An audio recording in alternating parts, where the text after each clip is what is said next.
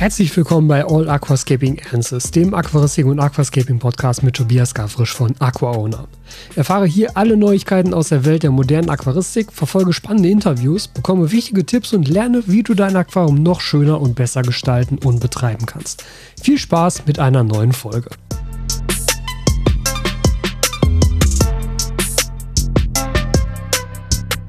Ja, und damit kommen wir heute zur 150. Folge. Wirklich, Folge 150 vom All Aquascaping Answers Podcast. Ich muss sagen, also ich fange so ein Projekt ja nicht an, ohne mir dabei zu denken, hey, kann ich das wirklich langfristig durchziehen? Aber 150 Folgen ist schon eine ganze Menge. Ja, wenn man das auf Wochen umrechnet, dann sind wir nämlich bei fast drei Jahren wo das Ganze jetzt schon läuft. Das kommt mir wirklich überhaupt nicht so vor. Also ich kann mich immer noch sehr gut an so die ersten Folgen erinnern, also die ersten Folgen mit meinen Gästen und ähm, mir dazu überlegen, das ist jetzt quasi fast drei Jahre her, das ist schon heftig. Aber ich glaube, da hat auch uns allen einfach Corona so ein bisschen die Zeit gestohlen, weil ich auch immer das Gefühl habe, wenn ich von letztem Jahr rede, dass ich so das Jahr 2020 so gar nicht richtig auf dem Schirm habe. Das ist so weggeflogen, weiß ich nicht. Ich habe auch ehrlich gesagt nichts Besonderes jetzt vorbereitet für diese Folge. Wir machen eigentlich eine, eine ganz normale Folge wie sonst auch. Ich habe wieder so ein paar News, was passiert ist und was irgendwie bei mir so abging. Einerseits so in Sachen Selbstständigkeit, andererseits halt so ganz generell mit meinen Aquarien hier auch. Ähm, und was so kommende Projekte angeht tatsächlich. Da habe ich nämlich auch gerade Lust drauf. Das wird ganz, ganz, ganz, ganz witzig werden. Mm. Und ansonsten habe ich noch wieder ein paar Fragen von euch vorbereitet. Ich glaube, ich habe mir vorgenommen, drei Stück heute zu machen. Ja, genau, drei Stück heute zu machen. Mal gucken, wie weit wir da kommen, weil dieser News-Teil eigentlich wieder so ein bisschen größer wird heute, denke ich mal. Ja, was ist passiert? Ähm, ich denke so, das Größte oder das Wichtigste ist, ich habe heute, also ich bin wieder sehr, sehr spät dran mit diesem Podcast.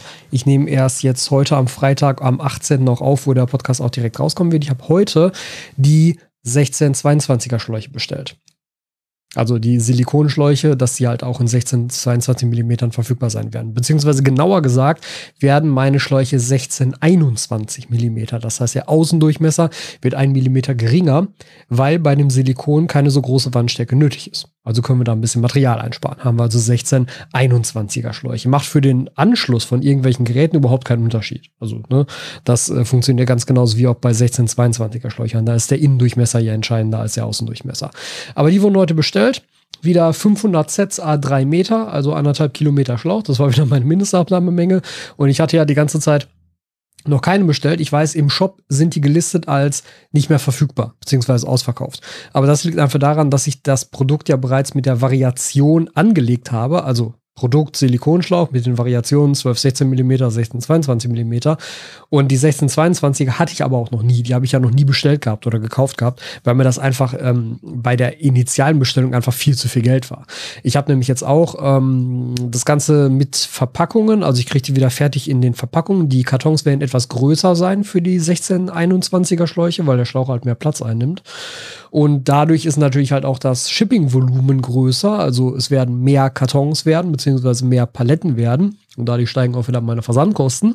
Und ähm, ich habe jetzt bezahlt, ich, ich habe den genauen Betrag nicht hier. Ich habe jetzt bezahlt 4600 irgendwas Euro für die Schläuche, knapp 500 Euro für die Kartons und 1500 irgendwas Euro für den Versand.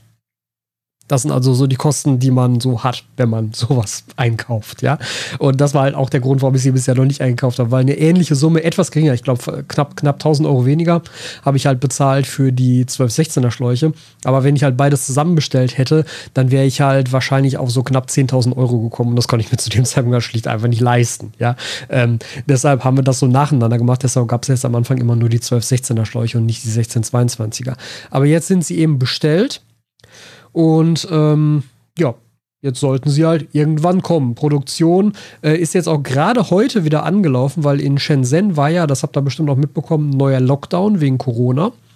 Und ähm, Shenzhen, das betrifft halt mehr oder weniger alles Mögliche an Zulieferern und Herstellern. Ja, also muss man ja auch ganz klar so sagen. Ich meine, eine ganze Menge kommt aus China und Shenzhen ist da so, dass das Hub, wo die meisten Unternehmen sitzen. Und da gab es einen Lockdown und da haben nämlich auch meine Firmen, meine Zulieferer mir dann geschrieben, so ja, ähm, wir nehmen deine Bestellung schon mal auf, wir haben die dann schon mal drin, aber gerade ist Lockdown, gerade passiert hier nichts. Das ist dann natürlich auch wieder so eine Sache, ne? die im Moment halt immer noch nicht wieder normal ist. Muss man halt auch ganz klar so sagen. Aber ab heute soll es wieder losgehen. Heute wurde auch die Bestellung dann verarbeitet. Ich habe heute das ganze Geld überwiesen. Und ja, dann gucken wir mal, wie lange es dauert. Ähm, diesmal ist tatsächlich der Versand ein anderer. Ähm, beim ersten Mal war es ja Schiff, diesmal ist es Zug. Was das für einen großen Unterschied macht, werden wir sehen. Ich glaube ehrlich gesagt, dass das keinen sonderlichen Unterschied macht. Da ist eher tatsächlich spannend, das muss ich mit denen aber auch nochmal besprechen, ähm, wie das aktuell aussieht mit der Situation von wegen Russland, Ukraine und so weiter, wo für die Zugstrecke her kann es da Probleme geben. Das ist halt auch etwas, was momentan jetzt noch zusätzlich dazu kommt, wo man mal drauf achten müsste. Ähm, das wird aber noch alles besprochen werden, nur erstmal so viel, die Dinger sind bestellt und sollten dann halt ich schätze jetzt mal, ausgehend von der Erfahrung mit der letzten Bestellung, zwei bis drei Monate. Und das heißt, wir hätten jetzt also März, April, Mai, Juni. Das heißt, Mai, Juni könnte so hinkommen. Ich würde eher mit Juni rechnen und dann ist halt meine Prognose auch passend, weil ich ja die ganze Zeit gesagt habe, Mitte des Jahres sollten die Sachen eigentlich verfügbar sein. Ja, Liquid Nature hat bereits gesagt, die nehmen welche auf. Ich denke, alle anderen Shops, die bisher meine Sachen haben, werden auch wieder welche aufnehmen. Da könnt ihr die also auch kriegen, plus natürlich bei mir. Und dann sind auch erstmal halt relativ viele verfügbar. Wie gesagt, 500 Sets kriege ich dann und damit kann man schon eine ganze Weile auskommen. Tatsächlich werden die Schläuche, das ähm, wollte ich eigentlich vermeiden, aber ich muss die 1621er Schläuche 2 Euro teurer machen. Also das 1216er Set, die 3 Meter kosten ja 19,90 Euro bei mir. Die ähm, 1621er werden 21,90 Euro kosten. Das geht leider nicht anders, weil halt einfach äh, durch das Shipping und durch die größeren Kartons insgesamt der Preis halt auch für mich im Einkauf so deutlich gestiegen ist, dass ich halt nicht mehr die ursprüngliche Marge aufrechterhalten kann. Ich muss mal eben Lino darunter holen. Also nur, dass ihr euch da nicht wundert, aber das liegt halt einfach hauptsächlich tatsächlich an den Kartons, weil die Kartons werden halt 5 cm breiter, etwas tiefer, etwas höher. Nee, gar nicht, weil die Höhe bleibt gleich, aber sie werden breiter und etwas tiefer. Dadurch ist halt einerseits der Karton selber teurer, der Druck wird dadurch minimal teurer und natürlich halt das Shipping-Volumen wird größer, deshalb wird Shipping teurer. Das muss ich umlegen, das geht nicht anders. Das kann ich nicht auffangen, einfach wenn ich den gleichen Preis halten möchte. Ich fände es schön, weil ich das ja beispielsweise bei den Diffusoren hat das ja funktioniert. Da kann ich den gleichen Preis halten. Also 1216er und 1622er Inline-Diffusoren kosten beide das gleiche. Aber bei den Schläuchen, wie gesagt, 2 Euro werden leider die anderen teurer werden. Ja, wenn es da was Neues gibt, werde ich euch natürlich informieren. Wahrscheinlich als erstes hier im Podcast oder halt generell irgendwie auf Instagram in den Stories oder so. Da erfahrt ihr das natürlich zuerst. Ähm, wenn ihr nicht die 1621er braucht, 1216er sind natürlich weiterhin verfügbar. Kriegt ihr bei mir im Shop auf aquascape.shop. Da ist generell aktuell eigentlich alles verfügbar, bis auf die Cut and Grip Tools. Da ähm, muss ich noch einmal kurz nachfragen, beziehungsweise eben warten, bis da die nächsten kommen. Ich schätze mal so zwei bis vier Wochen wird es dauern. Ähm, ich muss momentan noch so ein bisschen rechnen, weil noch so ein paar, also ein bisschen Geld muss übrig bleiben gegen Mitte des Jahres, damit ich da, also weil ich davon ausgehen muss, dass ich da nochmal nachkaufen muss. Das versuche ich jetzt schon so ein bisschen einzuplanen und deshalb ähm, bin ich gerade ein bisschen konservativ, was äh, Nachkauf von Produkten angeht, wenn die alten noch nicht komplett verkauft sind. Aber das ist halt natürlich so ein betriebswirtschaftliches Problem, was äh, meins hier ist und natürlich nichts damit zu tun hat hat, wann ihr die Sachen bekommen solltet. Aber da muss ich einfach so ein bisschen schauen. Ihr wisst, wie das ist. So, was gibt's noch Neues? Es gibt noch Neues im Sinne von weitere oder kommende Videoprojekte. Ich fahre nämlich nächste Woche zu Plankton Plus. Plankton Plus ist ein Shop, aber vor allem eine Bude, die recht früh damit angefangen hat, Phytoplankton im industriellen Maßstab zu züchten. Und das werde ich mir mal anschauen. Da habe ich nämlich Bock drauf, weil das finde ich sehr, sehr spannend, weil ich das natürlich jetzt gerade für mein Meerwasserbecken vermehrt brauche, weil ich ja mittlerweile einige Filtrierer da drin habe, die explizit gefüttert werden müssen. Und die werden dann nämlich beispielsweise mit Phytoplankton gefüttert. Aber nicht nur das, sondern ich finde es auch sehr spannend, mir anzuschauen, kann ich das vielleicht selber machen hier? Kann ich hier selber Phytoplankton züchten? Ich weiß, dass das geht, aber ne, da kann man sich natürlich darüber informieren, was geht da so alles ab. Und was auch ganz geil ist, ähm, ich werde da natürlich ein Video mit den Jungs und Mädels machen. Ich werde auch wahrscheinlich eine Podcast-Folge aufnehmen. Dazu werde ich wieder Fragen bei Instagram einsammeln. Das heißt, wenn ihr Fragen zum Thema Phytoplankton-Zucht, Verwendung von Phytoplankton, was macht man überhaupt damit, wie funktioniert das, habt, dann ähm, werde ich da in den, de, demnächst, in den nächsten Tagen, einen Fragensticker in meinen Instagram-Stories packen und da könnt ihr eure Fragen einsenden. Also wenn ihr mir bisher noch nicht auf Instagram folgt, solltet ihr das auf jeden Fall tun, um nämlich an solchen Projekten halt immer partizipieren zu können, weil Fragen sammle ich immer darüber ein, weil das ist die einfachste Möglichkeit mit diesem Fragensticker, weil dann kriege ich die alle gesammelt in so einer eigenen äh, Liste und kann die einfach durchgehen. Also einfach at aquaowner auf Instagram. Falls ihr mir da noch nicht folgt, solltet ihr auf jeden Fall nachholen. Und was ganz witzig ist, der Phytoplankton YouTube-Kanal wird betreut von Tobi von Sea Friendly Reef beziehungsweise Natrop. Mit dem habe ich ja auch schon was gemacht und äh, ich stehe auch so viel im, im Kontakt mit ihm und wir haben eh schon geplant, auch in Zukunft auch ein bisschen mehr zusammen zu machen. Und den treffe ich dann dann nämlich auch. Und der wird wahrscheinlich dann Kameramann für mich spielen, weil er sowieso da ist, weil die nämlich dann für den eigenen YouTube-Kanal da auch noch was machen wollten. Äh, mal gucken, vielleicht tauche ich da dann bei denen auch noch irgendwie auf. Da weiß ich nicht genau, was sie irgendwie geplant haben, ob man da noch was, was zusätzlich produziert, wenn man jetzt eh schon dabei ist. Aber das wird, glaube ich, ein ganz lustiger Tag werden. Und dann werde ich mal schauen, ob ich da mit ein paar Infos rauskommen kann, wie man Phytoplankton dann auch selber hier machen kann. Denn ich habe jetzt gerade eben erst wieder eine Art also ich habe gerade Mikroalgen verfüttert, die auch als Nahrung für Phytoplankton dienen können. Ich habe die aber verfüttert an meine Artemia. Das ist nämlich das nächste Ding und deshalb komme ich gerade auf dieses Thema, kann man Phytoplankton selber ziehen, weil ich nämlich jetzt gerade wieder anfange, in einem regelmäßigeren Abstand Artemia zu ziehen. Und zwar diesmal nicht nur Artemia nauplien, was ich ja sonst mal gemacht habe, also die Eier schlüpfen lassen und nach ein, zwei Tagen kannst du verfüttern, fertig, sondern diesmal will ich die Artemia großziehen dass ich also ausgewachsene Artemia verfüttern kann, weil gerade im Meerwasserbecken die Fische sind ja vergleichs, also vergleichsweise groß, verglichen mit den Süßwasserfischen, die ich bisher so hatte. Und die würden echt davon profitieren, wenn die halt große Artemia kriegen und nicht nur Artemia nauplien. Fressen die auch, aber ist natürlich extrem viel weniger Masse, was sie da fressen können. Deshalb sind natürlich ähm, großgezogene Artemia da viel interessanter. Und da habe ich nämlich jetzt wieder mit Algova zusammengearbeitet von denen ich ja auch schon die ganze Zeit diese dekapsulierten Artemia-Eier benutze, diese eingefrorenen, diese Artemia vita, womit man ja Artemia ausbrüten kann, ohne Eierschalen ab, abschöpfen zu müssen, was ja super praktisch ist einfach. Und die haben nämlich auch diese Mikroalgen als Zusatzfutter für Artemia im Angebot. So, und von Algova gibt es dann nämlich dieses sogenannte Rotibomb, das ist halt deren Mikroalgen-Planktonfutter.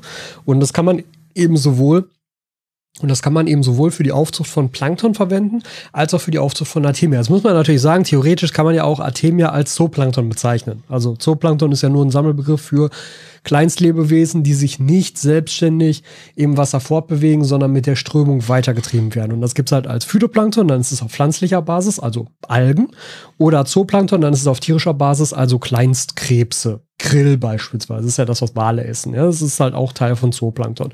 Und so sind Artemia tatsächlich auch Teil von Zooplankton. Also so gesehen kann man auch sagen, ist halt Planktonfutter und das schließt Artemia ein. Aber weil ich jetzt beides mal separat hier machen will, versuche ich es mal so ein bisschen zu trennen, damit das auch für die Videos natürlich ein bisschen klarer getrennt ist. Aber super spannend. Also finde ich total cool, mich damit jetzt so ein bisschen auseinanderzusetzen, weil das auch wieder, und das ist ja das, was ich schon immer gesagt habe, was ich schon immer so geil fand an der Aquaristik, was ich auch so geil fand, als ich halt neu mit dem Thema Meerwasseraquaristik eingestiegen bin. Du findest immer wieder irgendwelche Aspekte, mit denen du dich noch nicht wirklich umfassend beschäftigt hast, die total spannend werden können, wenn du dich damit beschäftigst. Ja, jetzt halt dieses Thema Futter selbst aufziehen und Artemia ausbrüten hatten wir ja schon, ist auch schon ganz cool. Aber da jetzt zu sagen, hey, man kann die auch noch größer ziehen. Man kann da sozusagen mehr Futter raus generieren. Man muss ja halt ein bisschen füttern und auf einmal kümmert man sich sozusagen um seine Futtertiere. Was ein bisschen komisch ist, muss man auch sagen, so unter ethischen Gesichtspunkten. Aber auf der anderen Seite, es gehört halt auch irgendwo dazu, um eine möglichst gute, ausgewogene, gesunde Ernährung für die eigenen Tiere dann zu gewährleisten. Das ist halt so. Ne? Aber da eben auch das Thema Phytoplanktonzucht für die ganzen Filtrierer, die ich dann auch noch habe, super spannend. Weil ich habe ja auch immer noch diesen Wunsch, und ich möchte einmal ganz klarstellen, dass es nicht bedeutet, dass in, nächster, in den nächsten Monaten ein solches Aquarium hier entstehen wird. Aber ich habe ja immer noch den Wunsch, irgendwann mal ein Aquarium für Fächergarnelen zu machen. Ich finde Fächergarnelen mega geile Viecher. Und auch da wäre es halt mega gut, selbst halt so ein Staubfutter hin, hinzukriegen, selbst einen Phytoplankton hinzukriegen, selbst halt irgendwelche äh, Mini-Zooplankton-Varianten hinzukriegen. Das greift dann alles wieder so ineinander. Und deshalb sehe ich das jetzt gerade selber als wieder so eine Art Weiterbildung meinerseits für beispielsweise so ein Thema wie Fächergarnelen im Süßwasserbecken, halt Filtrierer im Süßwasserbecken, weil ein paar Filtrierer sind ja jetzt eben schon im Meerwasserbecken, die eben so, sowieso mit sowas versorgt werden müssen. Die Auster muss gefüttert werden und ähm, die Manella-Gorgonien müssen gefüttert werden. Das sind alles halt azooxanthelle Tiere, die halt Futter explizit brauchen. Und so oder so kommt es auch allen anderen Korallen zugute, wenn die ab und zu nochmal Futter abkriegen und nicht ausschließlich von Licht ernährt werden. Das geht. Aber wenn sie noch gefüttert werden können, umso besser. Und das ist wirklich das, was momentan, was mir mega viel Spaß macht. Da ist auch gerade jetzt geplant, genau, das ist ein explizites Video, was schon geplant ist. Und jetzt kommt dann eben noch dazwischen dieser Besuch bei Plankton Plus, den ich noch gar nicht hier als Projekt angelegt habe, sehe ich gerade. Das werde ich jetzt direkt einmal nachholen, bevor ich das vergesse. Ich habe ja hier immer im, in meinem Trello-Board meine eigenen Projektkarten für die einzelnen Videos, die kommen. Und das gehört definitiv dazu. Das können wir eigentlich mal entweder vor oder nach dem Video mit dem Artemia Großziel machen, weil das ja auch thematisch so ein bisschen zusammenpasst. Dann haben wir zwei so Futteraufzucht-Themen-Videos in einer der kommenden Wochen ja, ansonsten läuft eigentlich alles soweit ganz gut. Ich bin ganz zufrieden, wie die Aquarium Basic Serie angenommen wird. Ein paar Kommentare kamen so nach dem Motto, ey, warum machst du denn jetzt irgendwie hier jede Frage ein Video, gehen dir die Themen aus? Wo ich auch denke, so, was, was, was ist das für ein Rückschluss? Ja, ja, okay, mir gehen die Themen aus, deshalb mache ich jetzt mehr Videos als jemals zuvor. So, was jetzt? Manchmal weiß ich auch nicht, was mit den Leuten los ist. Ähm, oder ja, hier, du willst ja jetzt nur mehr Werbeeinnahmen abschöpfen. So, nee, ich kann euch beruhigen, mit einem anderthalbminütigen Video kriegt man nicht so richtig viele Werbeeinnahmen. Also das ist tatsächlich eher für den Gesamtumsatz negativ, weil dann das Verhältnis von Videos zu Umsatz viel schlechter wird. Also aber ne, das sind alles nur so Sachen, die man dann so ein bisschen belächeln muss teilweise. Ähm, ganz generell, ich meine, ich habe es ja im, im, Intro der Reihe sehr gut erklärt, meiner Meinung nach, dass es wirklich darum geht, Leute, die noch null Berührungspunkte mit Aquaristik hatten, noch so gar nicht. Und die sagen, hey, ich habe irgendwo einen Aquarium gesehen, das will ich auch. Und da sind ja manchmal extrem banale Fragen dabei, wo sich, wo wir uns alle schon denken, ja, aber das ist doch, also warum ist das überhaupt eine Frage? Das ist doch logisch oder das ist doch klar, wie man das macht. Aber ich höre es ja auch ganz häufig immer wieder von Leuten, die mich das fragen. Es ist offenbar nicht klar. Und das finde ich auch voll okay. Also ähm, es muss erlaubt bleiben, jede beliebige Frage hier zu stellen, selbst wenn man sie äh, aus der Szene heraus vielleicht als naiv oder dumm belächelt.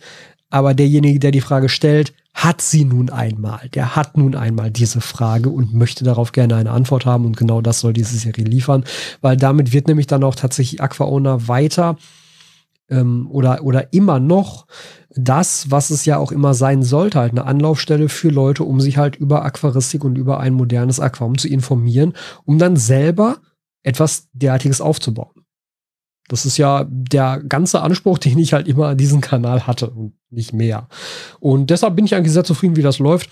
Ähm, ich werde das jetzt sicherlich noch so zwei, drei Wochen aufrechterhalten, dass damit wirklich jeden Tag ein Video kommt. Dann hätte ich nämlich den gesamten März über quasi Daily Videos gehabt. Äh, danach wird sicherlich ein bisschen weniger werden, weil natürlich die Fragen irgendwann auch zurückgehen. Aber momentan ist noch eine relativ lange Liste hier, die ich noch in so kleine Aquarium Basics Videos verwandeln kann. Und deshalb, wie gesagt, wird es jetzt erstmal noch ein paar Wochen lang Daily Videos damit geben. Zwei große Themenvideos pro Woche plus dann eben die fünf Aquarium Basic Videos, die dann halt jeden Tag rauskommen, wo kein großes Video rauskommt.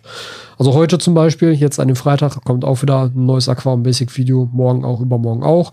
Und dann kommt am 21. wieder das nächste Themenvideo. Das ist so momentan der Plan. Aber wie gesagt, ich denke, spätestens nach März wird das auch nicht mehr in diesen Daily Videos münden. Aber dann ist halt schon mal so eine Grundlage geschaffen. Dann ist die Playlist schon mal da mit den Aquarium Basic Videos. Dann haben wir da schon mal so 20, 30 Videos drin, die halt schon mal diese, diesen ganzen Grundbedarf abdecken. Und das ist ja genau das, was man haben möchte, um halt Leute abzuholen. Und wenn die Leute dann erstmal sich da durchgeschaut haben, ich habe jetzt auch angefangen, in der Videobeschreibung immer ähm, weiterführende Videos direkt zu verlinken, sodass man da sich auch weiterhangeln kann, wenn man konkret bei diesem Thema bleiben möchte. Ähm, ich glaube, dass es wirklich eine sinnvolle Hilfe und eine sinnvolle Einstiegshilfe sein kann für Leute, die noch überhaupt null Berührungspunkte mit Aquaristik haben. Das ist zumindest meine Hoffnung, dass das so ein bisschen dadurch ermöglicht wird. Dann habe ich, das wäre jetzt glaube ich so das letzte Newsstück, ähm, ich habe schon die Technik am 100p umgebaut. Also das, das 100p ist jetzt technisch schon auf das umgerüstet, so wie ich es halt betreiben möchte, wenn das ähm, neue Aquascape-Layout da drin gebaut wird. Das ist noch nicht, also es ist noch nicht ausgeräumt, das ist immer noch das Biotop da drin, die Tiere sind auch noch drin, das kommt jetzt alles die nächsten Tage und Wochen, dann werden die nämlich umziehen, ausziehen. Das wird alles noch erklärt in den entsprechenden Videos.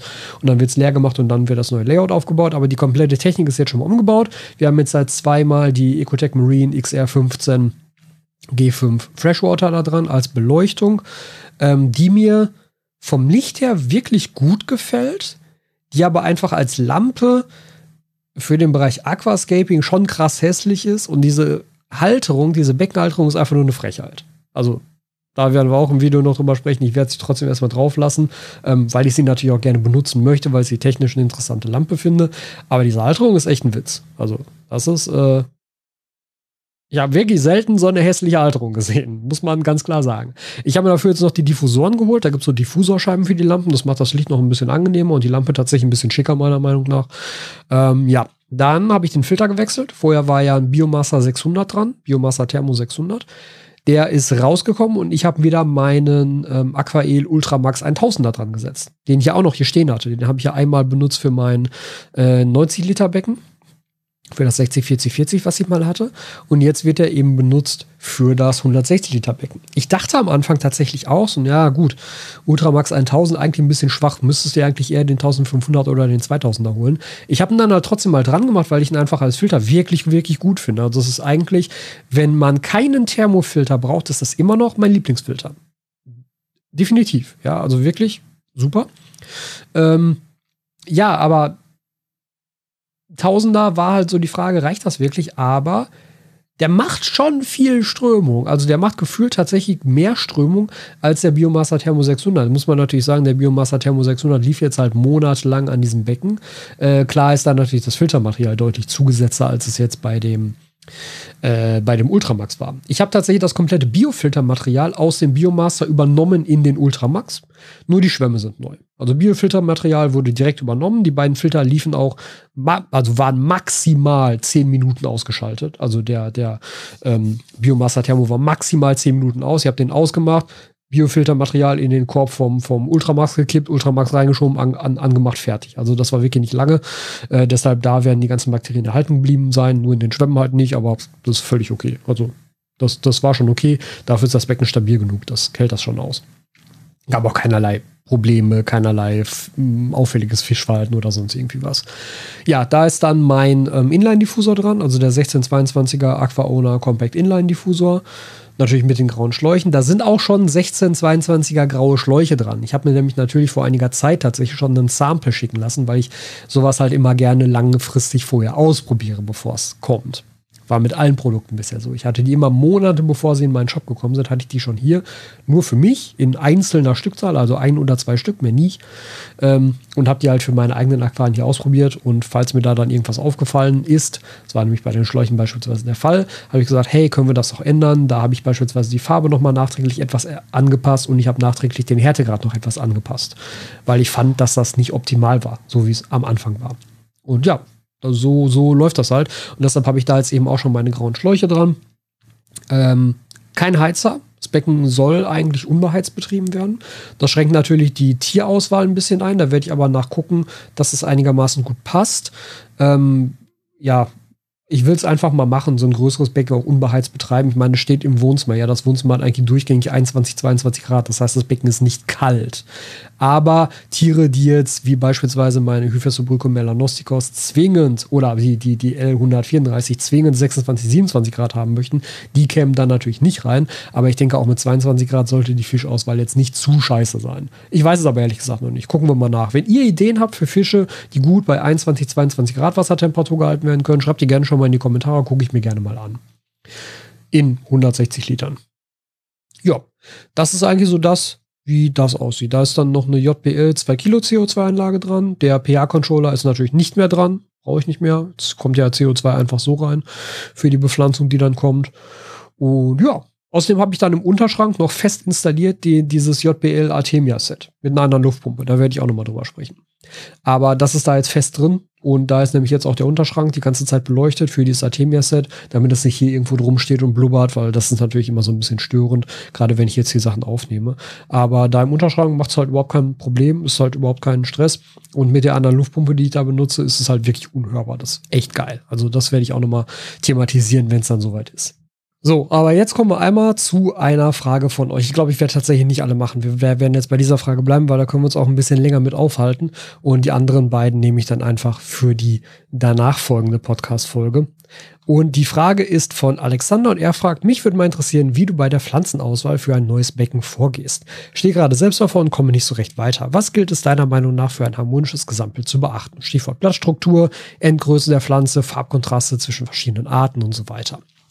Und das sind natürlich halt im Grunde sehr viele Fragen, die da zusammenkommen und auch sehr viele Gestaltungstheorien, die da zusammenkommen. Und es ist nicht so leicht, da jetzt wirklich so eine einhellige, sinnvolle Antwort drauf zu geben, die auch für jeden nachvollzogen werden kann. Weil ich glaube, da spielen halt auch schlicht und ergreifend persönlicher Geschmack äh, mit eine Rolle und natürlich auch immer in gewisser Weise was bist du bereit, an Pflege da reinzustecken? Was ist die technische Ausstattung? Kannst du überhaupt jede beliebige Pflanze halten, wenn man jetzt von dieser Auswahl erstmal ausgeht? Ist die Auswahl nicht bereits durch die technische Ausstattung deines Aquariums eingeschränkt oder halt durch den Pflegeaufwand, den du leisten willst, eingeschränkt? Also da gibt es eine ganze Menge Vorentscheidungen, die da reinfließen, bevor du überhaupt an dem Punkt angekommen bist, welche Pflanzen wähle ich denn jetzt aus, von denen, die sozusagen übrig bleiben, bezogen auf die Ausstattung meines Aquariums, die ich überhaupt in der Theorie halten kann.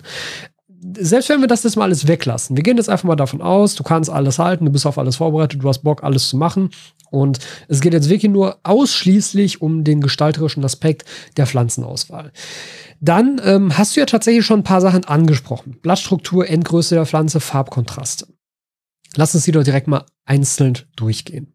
So, Blattstruktur. Ich würde das mal so ein bisschen erweitern im Sinne von Blattform. Ich glaube, das meinst du auch eigentlich so ein bisschen. Das ist ja tatsächlich etwas, was ich auch schon in vielen Videos erklärt habe, dass man Pflanzen natürlich sehr gut in einem Aquarium kombinieren kann, die ähnlich aussehen, aber unterschiedlich groß sind. Also die einfach von der Blattform her, von der Blattstruktur her, wie du es beschreibst, ähm, ein sehr ähnliches Blatt ausbilden, was aber möglicherweise unterschiedlich groß ist und man gerade damit natürlich schön so Tiefenwirkungseffekte einsetzen kann.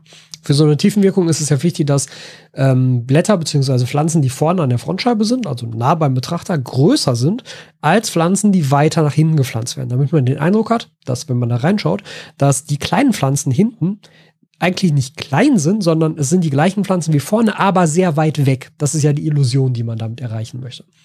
Und da sind so Klassiker, gerade bei den Bodendeckern gibt es ja relativ viele, ein HCC und ein äh, Micranthemum twediae ist quasi die gleiche Pflanze, das Micronthemum svedia ist aber ein bisschen größer, könnte man also besser nach vorne pflanzen.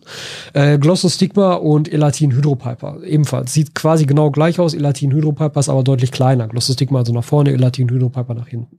Ähm, bei vielen Pflanzen gibt es auch einfach mittlerweile verschiedene Züchtungen in groß und klein. Anubias ist da das beste Beispiel. Anubias kriegt er ja mit solchen Blättern, also für die, es jetzt nicht sehen, ich zeige jetzt hier irgendwie so 15, 20 Zentimeter.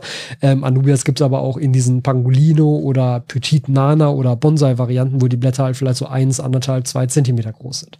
Also da kann man natürlich viel mitspielen. Ähm, das ist ja auch relativ leicht zu finden. dass da, da, da kann man sich ja einfach schon anhand von Bildern orientieren, wie das aussieht und welche Pflanze da sozusagen zusammengehört.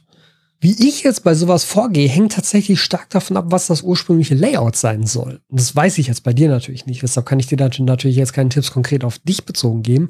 Aber ähm, je nachdem, was für ein Layout du baust, ist es ja auch mehr oder weniger wichtig, dass du halt diese Tiefenwirkungseffekte durch gleiche Blattstrukturen, durch gleiche Blattformen überhaupt bekommst oder nicht. Bei einem klassischen Nature-Style-Aquarium, da hast du ja in der Regel wenig bis keine Tiefenwirkung. Da geht es beispielsweise eher darum, Farbkontraste, Übergänge zwischen verschiedenen Pflanzen, dass, dass man da so ein bisschen optische Highlights rauszieht. Ähm, wenn du natürlich so ein krasses Diorama aufbaust, dann ist ja genau dieser Punkt mit Blattgröße und Blattstruktur super entscheidend, weil da ja die komplette Illusion drauf aufbaut. Klar machst du das auch mit dem Hardscape, aber die Pflanzen müssen das ja unterstützen, sonst funktioniert die Illusion nicht mehr. Und deshalb ist das natürlich stark davon abhängig, wie dein Layout aussieht. Also das schränkt sozusagen die mögliche Auswahl oder die Theorien, die hinter deiner Pflanzenauswahl stehen, bereits ein. Was hast du für ein Layout? Wenn ich jetzt, ich überlege mir jetzt, wie, wie mein Layout aussehen wird im 100p, ich nehme das jetzt einfach mal als Beispiel, das wird eher ein Nature-Style, aber wahrscheinlich kommt in die Mitte schon so eine Art Weg rein oder eine Art Schlucht rein, die dann auch eine gewisse Tiefe natürlich erzeugen soll. Das heißt, da haben wir so ein bisschen beides. Aber in dem Bereich, der quasi nur Nature-Style ist, ist mir eigentlich eine Aufeinanderfolge verschiedener Blattgrößen mit der gleichen Form, aber ziemlich egal. Also ist da halt nicht wichtig für die Illusion. Aber wenn wir jetzt so von so einer Schlucht ausgehen, dann kann ich mir gut vorstellen, jetzt so als Bild vor mir, man hat so ein paar Wurzeln, ein paar Steine, vorne versetzt mit etwas größeren Bucephalan drin. Und nach ganz hinten kommt dann beispielsweise über die Steine hängend so ein HCC und noch weiter hinten kommt über die Steine hängend vielleicht ein Weeping Moss. Oder vielleicht aber auch ein Flame Moss als ganz, ganz letzte Hintergrundpflanze, was nur so nach oben zeigt, was halt quasi aussieht wie Stängelpflanzen, die einfach absurd weit weg sind. Also so, solche Sachen kann man da natürlich einfließen lassen, die aber halt konkret für diesen für dieses Thema der Tiefenwirkung sinnvoll sind, die jetzt für andere Bereiche nicht so sinnvoll sind. Was da schon eher interessant ist, was auch für mich interessanter sein wird bei der Auswahl der Pflanzen für das Aquarium, also wie, wie ich es da aufbaue, sind tatsächlich Farbkontraste. Farbkontraste muss man sich jetzt so vorstellen, ähm, bestimmte Farben passen einfach besser zueinander als andere. Das hat halt viel mit Psychologie zu tun tatsächlich. Das liegt aber auch viel an unserer Umgebung und an der Natur und an den Erfahrungen, die wir als Menschen in dieser Natur sammeln. Also manche Farben sind einfach mit bestimmten Eigenschaften unterlegt. Das ist beispielsweise im Tierreich so, wenn du im Tierreich sehr krasse, auffällige Farben hast und auch sehr seltene Farben, die selten in der Natur vorkommen, sowas wie Blau. Blau ist eine sehr seltene Farbe in der Natur. Es gibt ganz wenige Pflanzen, die blau sind oder die blaue Blüten ausbilden. Es gibt ganz wenige Tiere, die blau sind. Warum? Weil das sofort signalisiert, Moment, das ist was außergewöhnlich ist, das ist potenziell was krass Giftiges, das fasse ich mal lieber nicht an. Es ist also eine Farbe, die Aufmerksamkeit auf sich zieht und eine gewisse Botschaft vermittelt. Zumindest in der Natur, wenn man jetzt da irgendwie auf Tiere oder so zurückgeht.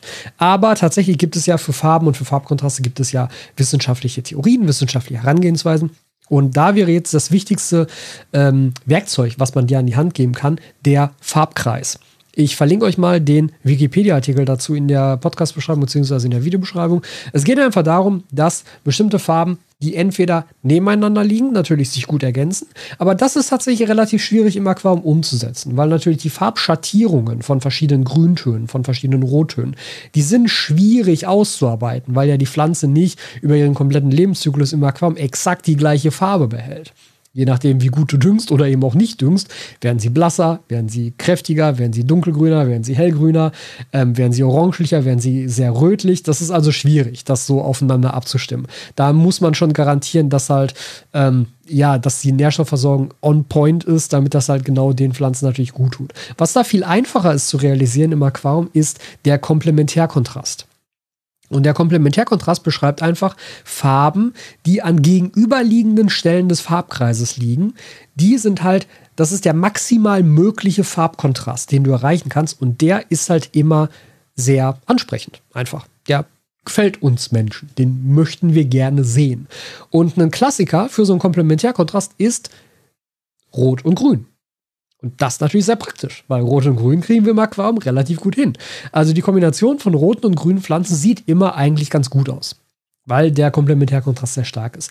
Man kann da tatsächlich jetzt auch noch sogar Blau mit reinziehen, weil wir uns, wenn wir den Farbkreis jetzt vor uns haben, dann hätten wir, wenn wir Grün, Rot und Blau wählen, eigentlich, also die Farben liegen dann nicht mehr exakt gegenüber, aber sie sind auf dieses Dreiergespann bezogen, maximal weit weg voneinander. Eigentlich dürfte es da nicht grün, sondern eher gelb sein. Aber je nachdem, was für eine Pflanze haben, geht es auch eher in den grünen Bereich. Also es ist, ist nicht perfekt, aber trotzdem dieses Dreiergespann, grün, rot, blau, ist ein sehr, sehr, sehr starker Farbkontrast.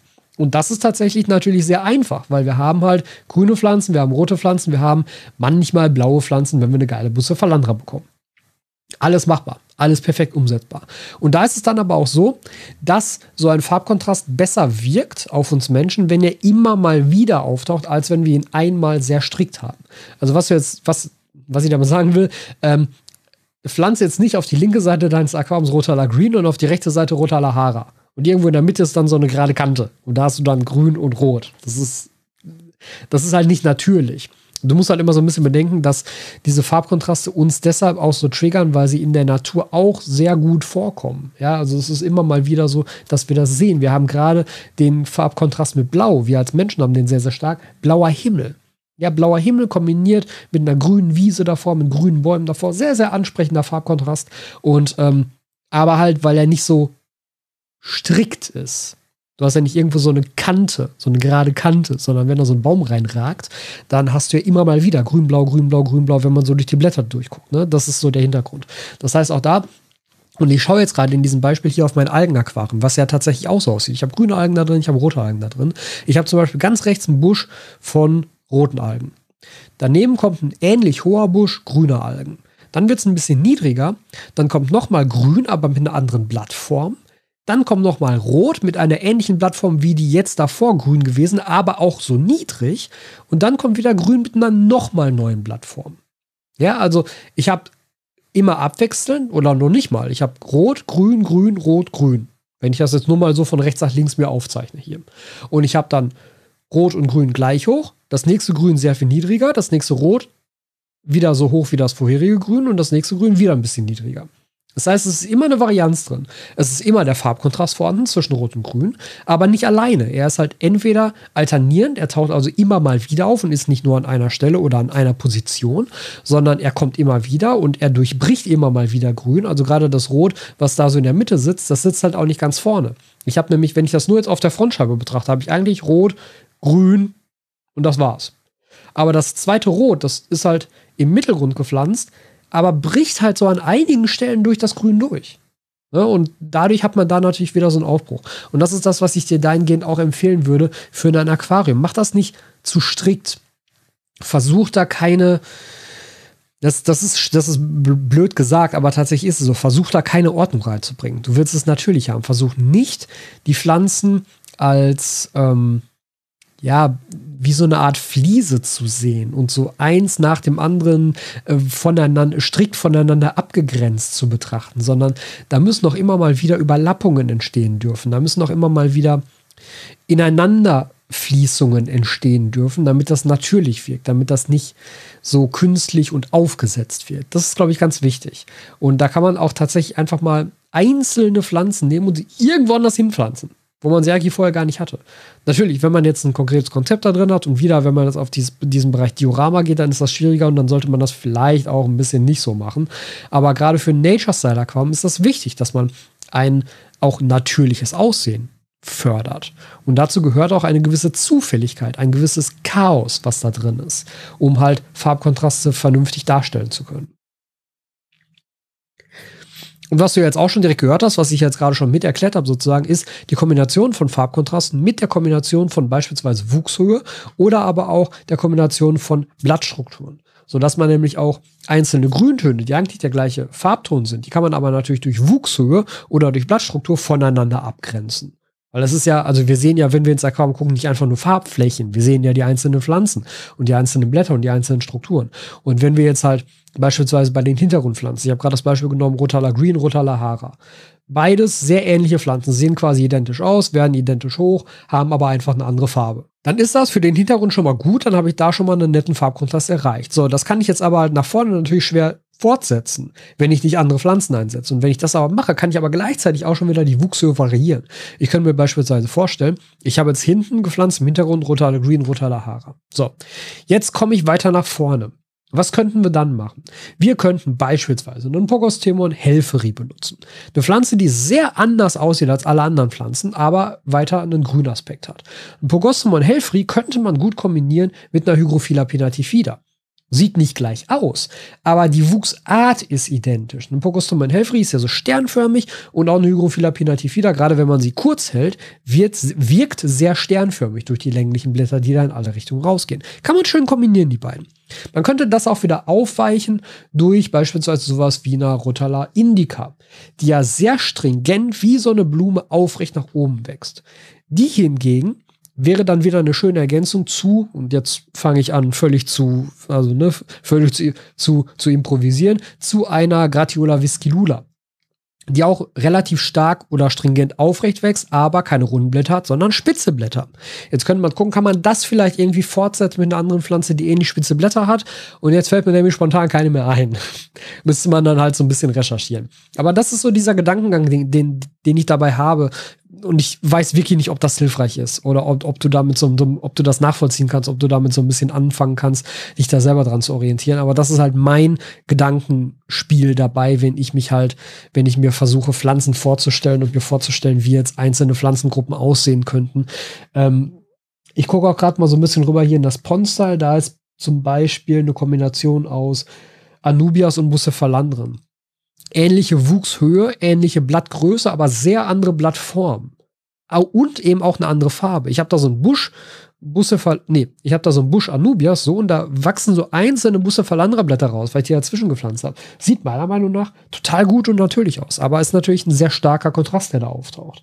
Ich habe da auch die Kombination mit Hygrophila pinnatifida, die immer mal wieder da rumkommt, und kleinen Kryptokorynen. Das funktioniert auch sehr gut, weil die ja auch längliche, schmale Blätter haben, die in alle Richtungen rausgehen. Eine Kryptokoryne Albida Brown, eine Kryptokoryne Pava, gute Ergänzungen zu einer Hygrophila pinnatifida, wenn du die Pinnatifida kurz hältst und sie halt nicht als riesigen Stängel oben rauswachsen lassen möchtest, beispielsweise.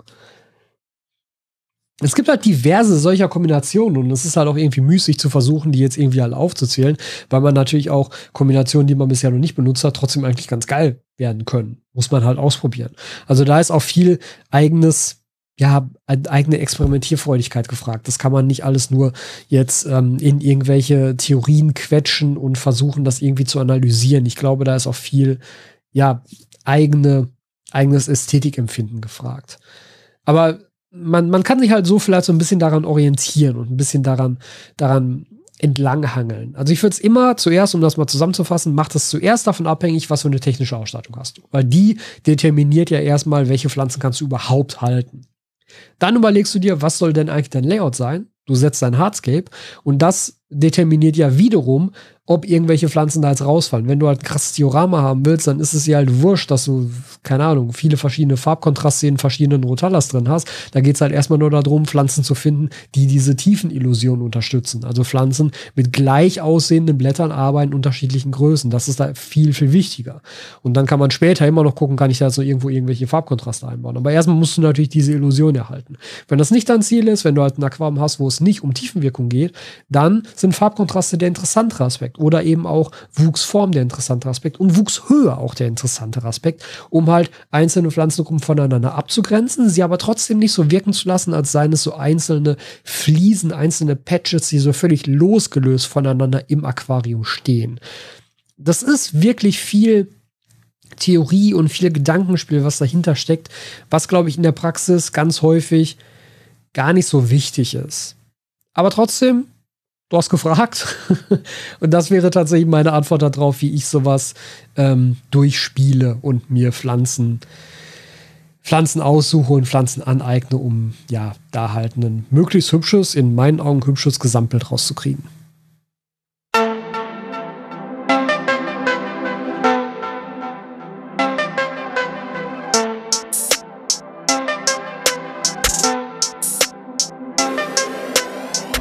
Vielen Dank, dass du dir diese Folge auch wieder bis zum Schluss angehört hast. Wenn dir diese Folge gefallen hat, freue ich mich über eine Bewertung bei Apple Podcasts oder ein Like und einen Kommentar auf dem All Aquascaping Answers YouTube-Kanal.